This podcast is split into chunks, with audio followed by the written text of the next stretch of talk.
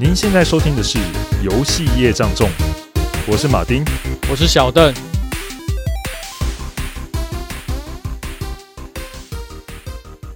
好，我们今天聊的是那个马里奥的三 D 化。那最著名的，当然应该是从二 D 马里奥进化到马里奥六四了。诶，有关于说三 D 马里奥啊，或马里奥六四，诶，小邓你有没有玩过啊？说实在，我有一台，我在小时候有收一台跟朋友收的二手的 N 六四，但是它里面那块马里欧三 D 马里欧，我到现在都还没有插进去打开过啊？为什么？因为在我对吧？因为在我童年的时候，马里欧就是一个魔鬼般的存在，哦，所以我从来都不想要跟他玩他那块游戏，因为我觉得光是二 D 都这么困难，三 D 一定更有挑战性，应该更破坏我的信心吧，所以我就放弃了。哦，是哦，我跟你不太一样。我第一次玩到三 D 马里奥的时候，其实就是去年马里奥三十五周年出了一款三 D 马里奥合集。嗯，哎、欸，其实我觉得相当有趣，甚至我觉得啊，怎么这么晚才玩到这个系列呢？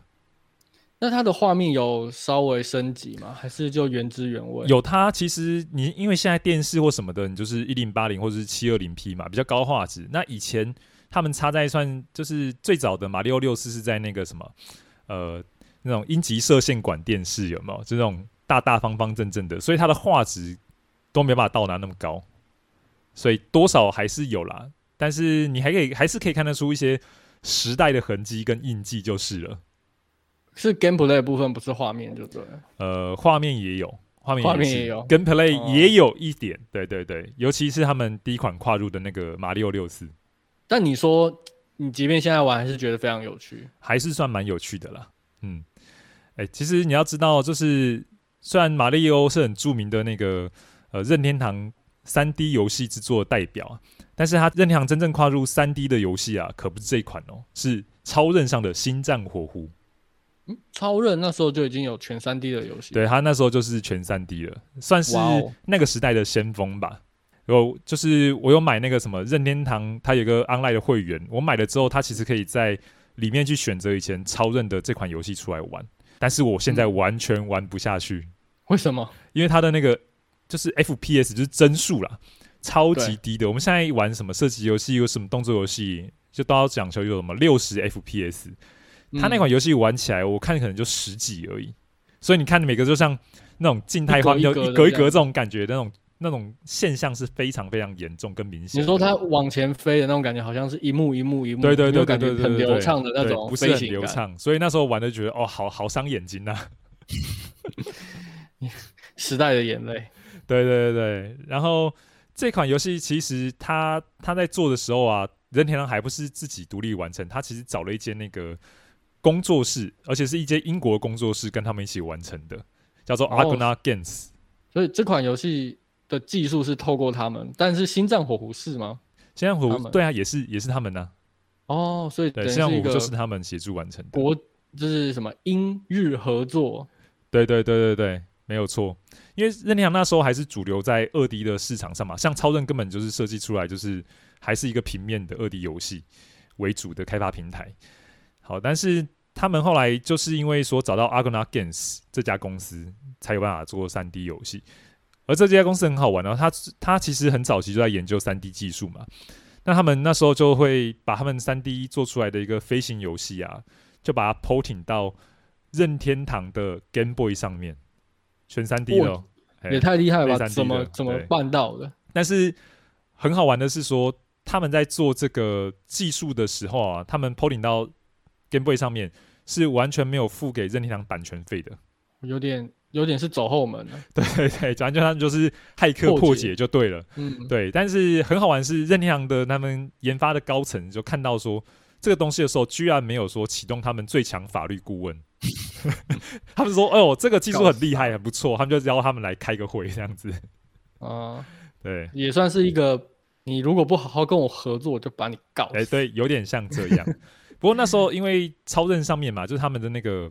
显示三 D 的能力不足，所以他们反而是这家公司开发了一个叫做 Super FX 的晶片，然后把这个芯片呢、嗯、是把它放在不是游戏主机哦，是星战火狐这个卡夹里面，让它有这个三 D 运算的能力。你这还蛮聪明的。反正以前那个很神奇，你就想说这个硬体没法扩充，不行，不用他们在卡夹上把它插上去就可以扩充了。嗯，超猛的，这是以前跟现在就是这种主机很大的差异。哦，那后来呢？那后来这个游戏当然做出来，但是这个东西呢，其实也给宫本茂一个灵感，就是他很想尝试说，哎、欸，既然这个我们就有办法可以做出三 D 游戏了，那下一步如果我们有更高性能的主机出来的时候，是不是就可以把马里欧变成三 D 化了呢？嗯，的确是一个很大的想法。也就是因为他们有接触这个技术的关系。让他们就是后来开发找上，就是找到这个三 D 可以发展这一块，也算是一个缘分吧。对啊，对啊，如果没有他们的话，没有错。哎、欸，说起来，就是从那个二 D 到三 D 游戏这跨度，其实是很巨大的。小邓，你觉得像是他们在做这个《马里奥六四》的时候啊，他们在挑战二 D 转三 D 这部分，会有遇到什么样的一些难题？你猜猜看。我觉得光想难题就很多，因为第一就是如果他们开始跨把。马里奥从二 D 变三 D，他们完全没有一个可以模仿的对象，或者是学习的对象，等于是说很多基底的架构，他们都必须要从零开始去建立。嗯，再就是做出来那个体验是不是能够维护住原本马里奥的那个 gameplay，其实也很难说嘛，搞不好变成三 D 之后，很多的。体验都会变掉，所以要维维持住，而且还能能够从零开始打造，这些光听起来就是一个非常有挑战性的一个过程。嗯，没错没错，他们对于这个业界开创性来讲，我只能说真是超厉害的。分析一下哦，好，二 D 跟三 D 到底它的跨越的难度跟挑战问题有哪些呢？一个就是，其实我们以前在玩马里欧的时候啊，它是一个动作跳跃的游戏嘛，所以很重要就是马里欧要跳跃各种障碍啊，像是。敌人或是跨越那种平台，因为没跨越你就掉下去死掉了嘛。那二 D 的时候，因为很容易可以看得出，哎、我如果要跨越跳到下一个平台的话，我可能只要加速按个一秒钟或两秒钟，我就可以跳过去了。其实很好算出我大概要多少距离。可是你看哦，到三 D 的维度的时候就不太一样，因为因为你是要透过那个摄影机，那摄影机就是三 D 视角，对不对？你原本以前只有从左到右这个方向。你现在突然多了三百六十这个角度可以去选择，你看哦，侧面看起来距离是这样，可是你往前方看的时候，跟往斜向方向跳跃的时候，哇，它那个距离要抓就困难多了，透视消失点不一样。对对对对对，距离感觉会差，就觉得非常非常难去抓。对，所以那时候在宫本茂他们开发的时候，就有一个概念，就是二 D 的时候。它可以要求精准，因为它好去抓距离。但是三 D 的时候，他们变成的设计一些跳台的平台的原则的时候，就变成说，我的玩家只要感觉他大概可以跳过，我就应该可以让他跳得到就对了。嗯，他觉得他可以跳到，就要让他跳到，对，就让不能让他有跳那种挫折感太多，对对对对，因为很难去解释。没错，所以通常来讲，就是他们有试着把场地的平台给加宽，一些跳台平台给加宽。然后另外就是马里奥其实也多了一些动作，比如说有可以抓住边缘的动作等等的，哦、对，那就会让他们这种事物的空间比较对，就比较毕竟比较 OK 一点。那另外就是说，呃，因为算距离感也就是比较难嘛，像以前的马里奥不是要去踩他那个敌人吗？你就要去算那个距离。啊、那他们其实也在做了一种东西，让玩家参考那个他们跳跃距离的基准点，就是他们。在马里奥下方加了一个厚厚的影子，一个黑色的圆圈，有点像那个瞄准的那个。对对对对，就他们跳过手表，哦，我这个黑色圆圈有盖到怪物，好，我这时候就下去，应该没问题。嗯，对，蛮不错的设计，对啊，不然有时候那个三 D 的时候，你抓那个距离很难抓，因为你你视角会改变嘛。对啊，对啊。那你要怎么知道说自己刚好就是他在他正上方，很难去拿捏，而且。如果我是玩家，我第一次在玩这个游戏，我第一次进入到三 D 的世界，我一定很慌张嘛。对啊，如果没有一些参考点让我去判断我的角色的话，说实在的，嗯、我需要花很多的时间才可以去学习到我角色跟这世界的那些相对的位置，以及对啊，跟敌人之间的那个相对位置的互动，大家要怎么去？没错，抓，没错啊。而且他现在他也做了一些设定啊，像敌人的 AI 他就没有那么敏感，就是说以前。DNI 算就很简单笨笨，他就看着你就只是向你跑过来嘛，这是二 D 马里奥。但是它三 D 的变成是说，你跑进去到敌人他侦测到你范围的时候，他会有一个惊讶，就是发现你的动作。但是他这时候他只是演出动作，就完全静止在原地。所以对玩家来讲，这也是多了一点时间缓冲，让你可以去就是打倒他或攻击他，非常的佛系。对对对，然后像那个呃，除了跳跃的动作之外，那马里奥在攻击敌人上面也做了一些新招啊，比如说他可以用拳头打啊。不过马里奥真的手很短嘛，所以靠拳头还是 还是太吃力，所以他们设计了一种像是远距离攻击系的一种这种方式，比如说马里奥可以用飞扑去撞倒敌人，就是你跑跑，哎，飞扑它就是一个滑垒这样飞出去。然后这个这段机遇，其实你都是有，就是有对敌人而言是你，你有攻击碰撞的，有伤害的。对对对，还可以用飞踢什么的，所以其实就是这种算距离感的这种困难度去把它降低来，也多了更多的手段去跟敌人互动。啊哎呀哎呀，以前就只能踩他的头，现在不止了。对 对，可以想办法各种方法去把他什么扑倒啊或撞飞，就是这些东西，其实我觉得到后来也。额外又新增了非常多的互动啊，像我我最有印象深刻就是奥德赛那个帽子，它那个帽子很有趣，它不只可以获得能力，还可以成为平台，然后还可以攻击。对，它就是我觉得马里奥他在每个系列都他都多以他的互动的内容也有更多全新的不同体验。像我之前有听你讲那个嘛，阳光马里奥他那个水枪，对，听你讲的也是很有趣，它可以做很多。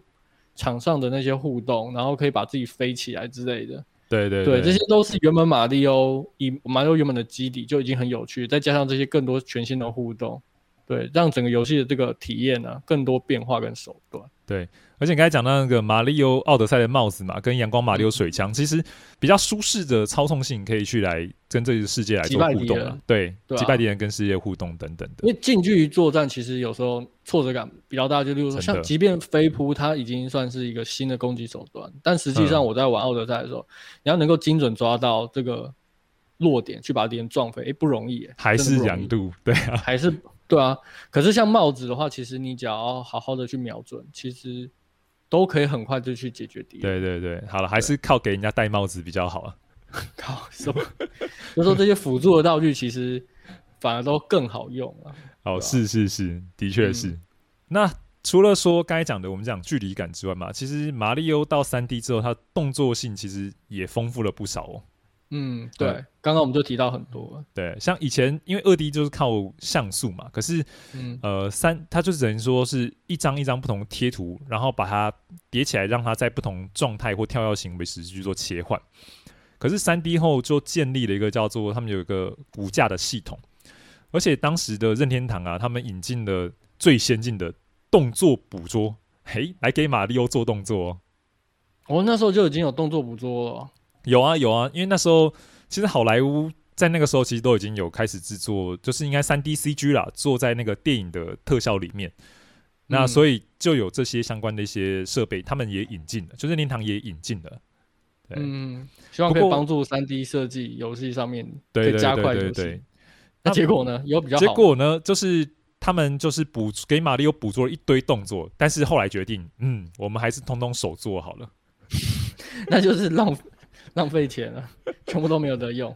哎、欸，不过那个至少就是他们提供了不少参考数据啊，因为你有真人动作，就是你做出来动作的想象啊什么的，就会比较更合理一些。嗯、甚至他们那时候采用的动作捕捉技术还用在面部哦，面部对，脸部表以印象中就是马里奥六四在进入画面的时候，不是有三 D 马里奥的一个头像嘛？哦、对，你就看看到马里奥的各种表情啊，还有旋转什么的等等的。嗯、对对。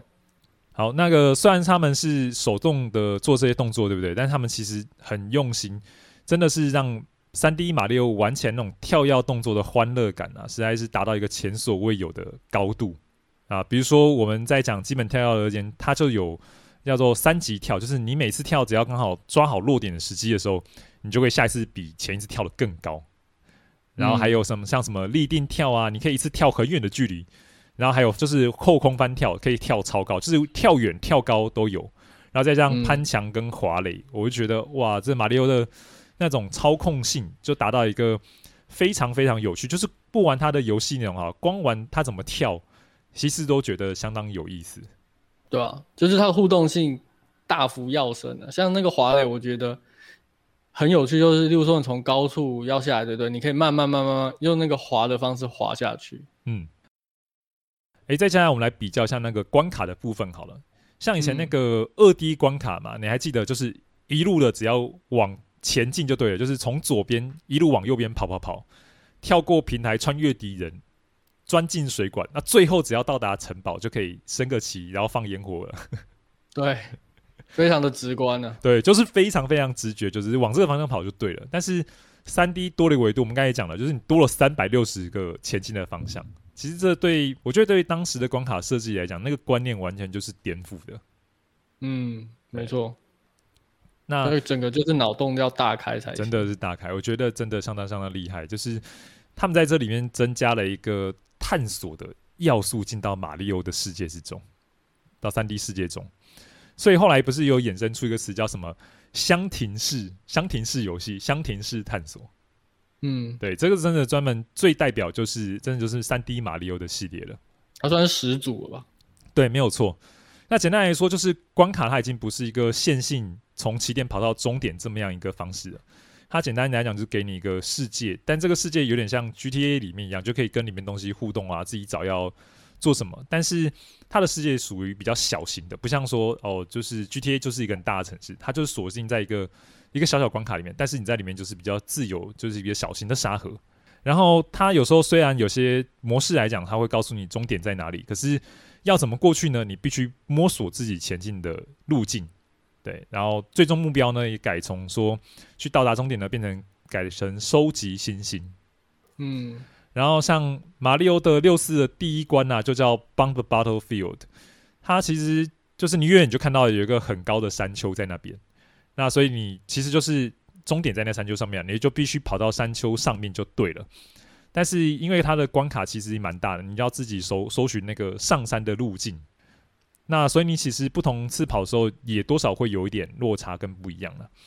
在而且他们是做成说，你这次收完收集完星星之后，你下一次玩，它又会多加增加一个关卡重复游玩的一个条件跟特性在里面。像我们刚才讲的，就是帮的 Battlefield 嘛。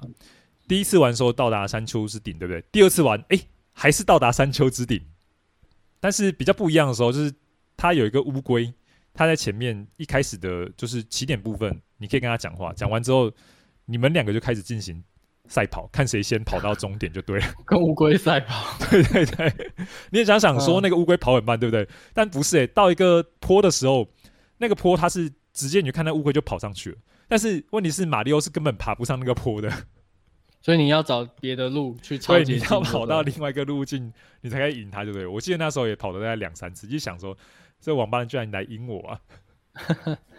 蛮有趣，他重复利用了一个同一个场景，可是却达到非常多丰富的互动。对，其实当初他们在开发的时候，宫本茂听到他底下的设计师要说，我要设计一个跟乌龟赛跑的这个小游戏在里面，他想说，嗯、这游戏听起来怪怪的，嗯，好像怪怪，但是我让你做做看好了。对，嗯、说出来就是我们现在在游戏中看到那样子，就没想到这个玩法觉得还可以，还不错。对，甚至在之后我玩阳光马里奥的时候，诶、欸，他真的每一大关都有这种障碍赛跑，就是跟另外一个人跑步的这种玩法。那他是在你面前，他会就是在你面前开始跑起来，所以你会他是动态，还是说你到一个地方的时候，他就会等你一下，然后他继续跑？不会，就是你们开跑，可能开就是开跑之后。他就开始一路奔向他的，他跑他的，你跑你的，对对，你跑你的，就是这样。那可以去干扰他吗？其实不太行干扰，哎，没办法干扰。哦，好，对你只能想办法加速加速跑赢他，就是这样子。了解，我这这个听起来蛮有趣的，嗯，就逼你要去找别的路线嘛，对不对？哦，对啊，真的。哎，虽然我们刚才讲就是三 D 马里奥带来全新感受有多神就对了，但其实还是有必须要吐槽的点啊，就像是。他做出来摄影机，老实说，我们六四的摄影机是真的玩过，到现在还是觉得不太舒适。会会三 D 晕吗？也不是三 D 晕啊，只是说，呃，因为它做起来这个三三 D 有时候它不是转到你想要的方向，但是你又没办法好好的控制，哦、那就玩起来就会就会很游戏的镜头故意要给你那个画面这样子。对对对对对，也不是说故意，而是说这个是受到了。呃，N 六四它的一个硬体限制有没有？因为以前它一个 N 六四的它的那个操作手把嘛，它只有一个那个三 D 的控制摇杆。对，这个三 D 控制摇杆就是用来控制马里欧的运动跟运动的方向就对了。可是呢，嗯、它并不像现在游戏都有双摇杆，你可以自己转你想要的那个视角镜头是摄影机。对它以前只有按键式，比如说你就按一个按键，然后你就是对准你的，就是重新调整到马里奥正后方，就这样子。嗯、所以有时候你的确就转到你不方便点，然后就不然就扑街，然后死掉。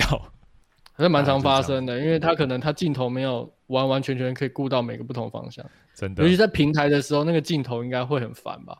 也是。要平台平台跳跃的时候，嗯，对。然后再来一点，就是说，它其实做的一些关卡、啊，或是说它的平台的那种宽度，我们虽然讲它有放宽的，但是在三 D 的视野看起来，其实还是觉得蛮狭窄的。嗯、尤其像刚进到的那个碧姬公主的城堡里面呢、啊，因为它的墙的距离还是贴的觉得有点近，所以不得已，它有些时候它马里欧的镜头角度反而就要贴的，就是离马里欧很近，反而有点像那种恶灵古堡的。重置版的月间视角这种感觉，哦，就是很压迫，对对对，变成压迫感比较重就对了，偶尔会这样子。那另外就是呃，因为他们二 D 转换三 D 的关卡设计思维，有时候还没办法，就是一下子就是进化到现在这么先进哦，所以还是看得出有点像参照以前那种马里奥掉落式这种陷阱设计的概念，在这个游戏里面也蛮常看到的。嗯可是这种玩起来就会觉得超级不舒服。我举个例子来讲，挫折感重，就挫折感超级重。尤其是有一个中间有一个库巴魔王关就对了哦，那真的是超级难。他把那个平台都做的超级细，等于说你跑一跑不小心就就超级容易飞出去了，然后就重来。我就记得那个关卡，他可能真的你玩的顺通关三分钟不用，可能一分半而已。但是你知道吗？嗯、这个我在那边连续挑战，可以超过一个小时都还没过关。你真的是很有耐心呢。对对，我真的觉得超级多的恶意在里面的。嗯，所以你后来还是通关了，真的蛮厉害的、嗯。对，因为我马丁嘛，就是有 N 开头，有 N 属性。对，我后来继续玩那个一样在三 D 合集里面有一个马里欧阳光阳光马里欧的时候，嗯、它其实有类似的关卡。也是做这种掉落陷阱的这种平台玩法，可是它的设计就好很多了。呃，首先它会告诉你这个游戏的终点在这边，你找到这边来就可以到终点喽。就是他先告诉你用三 D 运镜的方式，嗯、然后呢，它的平台其实宽度就都已经放大了。嗯，对，所以你会觉得哦，这个下次我再把握一下，应该可以过。就是抓这种感觉，就是这个应该你下次可以过，就这个感觉很重要。但是以前玩六四，我刚才讲库巴关卡的时候，你就真的觉得，真正他妈的这到底怎么过？可能掉下去的那个概念可能会有点不太一样。像以前掉下去通常都代表死亡，对，酷霸关卡。可是后来我玩一些平台游戏，他们掉下来的设计就是，你不会掉到最初的起点，你可能掉到半路。哦、对对对，或者是它下面会有一个。地方先承载你，嗯、然后你只要再、嗯、再绕个路爬回来，你不会又要从零开始，那样挫折感太高了。我觉得后来的平台游戏已经渐渐的有把这种高挫折感的地方给优化了，有慢慢的啦。不过，对啊，它的马里奥阳光还是保持那种就是你掉下去这一关要重来的特性，啊、还是这么 M 啊？不过它的这么虐，不过它的关卡长度不算长，嗯，对，对对，所以让我觉得其实它难归难，可是我觉得。我有信心，感觉下一次我又可以再前进一点，再前进一点。那也代表他们细节处理的很好，让你挫折感不会这么重。对对对，而且还觉得，不然就是你太 M，对不对？还蛮乐意挑战的。哎，我突然想到，就是我们刚刚都在讨论马里奥三 D，可是后来是不是都没有听到他的那个好兄弟路易吉啊？他们做马里奥六四的时候，其实最初有放路易吉进去啊。哦，所以有双人游戏的概念。原本有啊，可是后来。他们就是说，呃，六四他们的关卡真的做很大，然后内容塞很满嘛，所以他们后来的游戏卡夹空间不够了，他们就把那个路易吉给删除了，顺便也把标题也改了。哎，对，因为以前那个超级玛丽欧，我们以前在那个任天堂上面叫做 Super Mario Brothers，对，超级玛丽欧兄弟。哎，这一代六四标题已经没有兄弟了。弟弟直接出局。对对对，还好他后来有自己的 IP 嘛，自己的那个游戏了，叫做那个路易吉洋楼。嗯，鬼屋。对对，路易吉鬼屋啦，路易吉鬼屋。对对对对。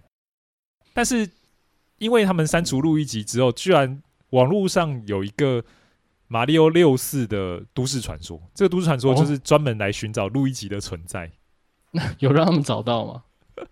这个传说其实蛮有趣哦。我我先讲一下，就是呃，他们就发现，在就是碧姬公主马里奥六世碧姬公主的城堡里面，她在后面有一个水池，里面有一个算是雕塑好了，那个雕塑下面有一个牌子。哦，我看那个图片的字超模糊的，然后就玩家猜那个字是什么。后来最多人解读就是 L is real 二四零一。那 L 是什么？L 指的就是路易吉。他就说意思是什么？路易吉真实存在，然后二四零一，大家就想说这二四零一到底什么意思？所以就研发出一个一个传闻，就是说如果你收集到两两千四百零一个金币之后，录一集就会解锁，你就可以用录一集了。那有人真的去尝试吗？就是有有有，后来就是有人拿到两千六百多个，还是没有发生那件事情。那就是假的啊，那就是一个都市，就是一个骗人，对，就是一个骗人。我自己。后来玩这个就是三 D 合集里面，其实有跑去看这个这个雕塑就对了，我就看说这个高清版是不是那个文字可以显示，结果发现它一样模糊。那你有看到 L is real 这个二四？看不太出来，因为它这个就是玩家自己来去解读啊。嗯，搞不好那个就只不过是一个忘记删掉的物件。有有有，后来团块牌子对不对？有人在那个萨尔达传说石之笛里面。哎、欸，居然也发现一模一样的这个牌子，也是 L is real。对对对对对对，所以它可能就是物件沿用。对，然后它其实有两行，第一行是刚才讲 L is real 嘛，对不对？然后第二行它话有人解读出来，就是呃，in paper and，in paper and，就是后来在那个 N 六四上面出了一款游戏叫做纸片马里欧嘛，就 Paper Mario，in paper and 就对了。那刚好这个美版 Paper Mario 发售的日期就是二零零一年的二月五号，就是那跟二四零一有什么关系呢？二四零一他们把拆成日期来看，就变成是二月四号零一，就是二零零一年。嗯，他们用这样来解读啦，就刚好就是纸片马里奥发行的前一天。不过这个就啊，反正就是玩家自己传的啦，我觉得真实性也不可考。算是个小彩蛋啊，但是官方也没有出来证实这件事情，所以就这样的，就你也不知道它是不是真的。啊、真的，这真的是这样。然后，甚至后来有这个玩家实在是，就是说想要了解这都市传闻的这个真实性嘛，所以他就写信给美国的任天堂，嗯、然后任天堂还真的回信给他。会说什么？为何在那那个马里奥六字上面写着就 L is real 的信息嘛？那时候很多人都认为这个是路易吉在游戏中的提示，那而且与他的作弊代码有关系。那其实真相是呢，就是呃，我们内部当时开发人员只是想跟玩家开个玩笑，所以就把它写在那里了。所以你们就尝试吧，没有关系。但是其实它是没有意义的，就是好玩而已。过分嘞！玩家满心期待，就只是一个恶搞。一个欺骗的行为，对对对，就是这样子。那就跟我讲的一样，就有点是他们放那个东西上去，但是也忘了那件事情。对对对，就大概就这样子吧。哎呀，嗯，其实还有一件事情，我觉得蛮有趣的，就是宫本茂那时候他们在做，就是马里奥六四的时候，其实包含他自己的小孩也有帮忙做测试哦。他小孩多大啊？那时候就国小而已啊。哇，那也蛮厉害的。没有，不过测试是这样啊，就是他们带着他们的游戏嘛。到那个国小里面，然后就让小朋友来玩，然后他们就做点观察跟收集问卷，啊、就像这样子。哦，就是测试，真的是测试，对，正式的测试。然后他就看那个什么，他们玩第一关嘛，就是刚才讲那个要跑到山顶那一关，嗯、他就说他看着他小孩子的时候，为什么他小孩一直都爬不上去那个山坡，怎么跳都跳不上去，嗯、反正就没有成功。对了，他就想说。哎呀，是不是现在小孩子真的都没有脑子啊？不适合玩这样的游戏，好过分。他是这样子的，哎呀，可是他后来也是问这些小朋友问说：“哎、欸，你们觉得这个好不好玩，有不有趣？”虽然他们过不了关嘛，但是小朋友回答也是获得蛮肯定的。我在想，就是因为他们赋予马里欧六四三 D 马里欧这么多的动作，光玩那个跳跃动作跟新鲜感就已经是空前所有，是非常有趣的了。所以他们根本没有。没有心去爬上去，对他们来说那不重要。对，对他们来讲已经有够好玩的事情，能够然后体验到这个就已经够新鲜、够有趣了。那这次测试就是失败，也不算失败啦，反正也是有得到一个结论，就是证明就算玩家不懂怎么玩，这个游戏也够有趣了。哦，好吧，蛮蛮乐天的。对对对，哎，说起来，刚才讲到路易吉嘛，哎，你知你知道真正马里奥的有一个双胞胎兄弟哦，嗯，你知道是谁吗？嗯，嗯，嗯，不知道哎，他还有双胞胎兄弟？有啊，马里奥，对啊，不就是路易吉吗？还有谁跟他长得一模一样的？其实这个地方就要必须说，真正他的双胞胎兄弟是萨尔达。哦，你说林克吧？萨哎是萨尔达传说啦，应该这样讲。这款游戏 这样问有点陷阱啊，哦、陷阱题。好对，OK，因为同样的嘛，你说作品啊，双胞胎，双胞胎作品，对对对，嗯，他们同样的父亲是宫本茂，嗯，母亲就是这个任天堂嘛，对不对？所以宫本茂就把他创意的精子就发射到任天堂的这个母体里面，有任天堂的资源，嗯、那些人员里面好好在这个子宫环境下孕育出来这两款不同的游戏。嗯，你看父亲母亲都同个人嘛，不能不说是双胞胎兄弟嘛。而且他们最大的特别就是，呃，任天堂在制作《萨尔达传说》跟《马里奥》的时候，其实在最早红白机上面就是一起制作的。到 N 六四上的时候，他们也是同步在制作的，就是他们一次都开两个专案一起做。嗯，嗯，毕竟是两个已经养到非常大的 IP 了。对对对。对啊，然后最主要就是他们的创意思考点是不一样的。像宫本茂自己就讲说。虽然他们两个是同时在制作，但是马里欧的特性点就是在于动作的操控上面，它的概念就在动作操控，怎么样做出有趣的跳跃，跟用用这个跳跃怎么去跨越到不同的障碍，这才是马里欧的核心。